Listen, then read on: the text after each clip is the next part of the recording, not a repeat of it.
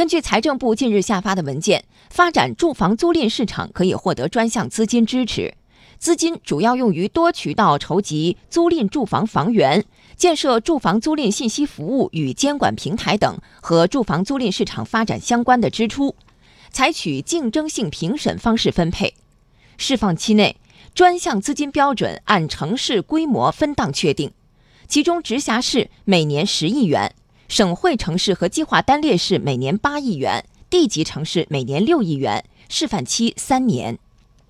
近年来，各地也纷纷推出改革举措，助推住房租赁市场的发展。以杭州为例，从二零一七年被列入全国首批十二个开展住房租赁试点城市以来，杭州积极推进商品住宅配建公租房工作。据统计，试点以来，一共公告挂牌商品住宅出让地块一百七十五宗，预计可以筹集房源两万多套。在试点过程中，杭州对公租房的配建计划和要求都设定了哪些具体内容？我们来听央广记者陈玉燕的介绍。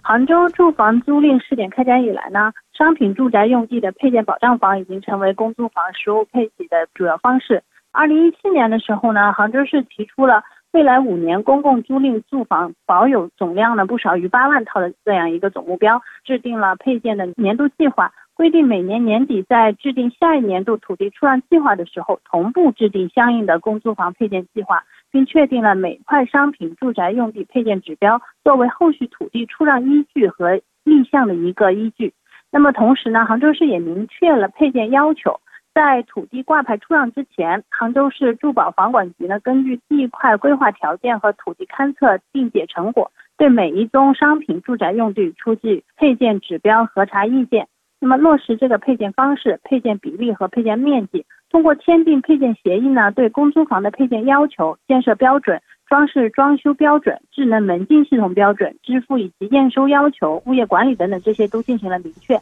而且制定了全流程的公租房配建监管验收制度。近日，长春也明确，到二零二一年将新增租赁住房三百一十五万平方米，符合条件的承租人可以享受租售同权，这将大大推动长春住房租赁市场的发展。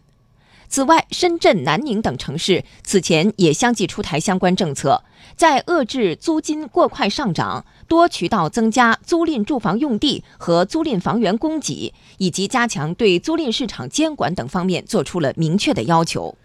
大力发展住房租赁市场是深化住房制度改革、实现城镇居民住有所居目标的重要途径。上海易居房地产研究院副院长杨红旭认为，补齐租赁市场短板还需要很长时间，任重而道远。租赁住房市场的发展是需要一个很长的过程。中国过去的二十年是大力发展商品住宅购房市场，最近几年以来的话呢，国家支持这个推进住房租赁市场的发展，尤其是二零一七年十月份十九大文件当中首次提出要实行租购并举，不仅要大力发展。住房的购买市场还要大力发展住房的租赁市场，其中租赁市场是短板，这个短板的补上，我认为要花费很长时间。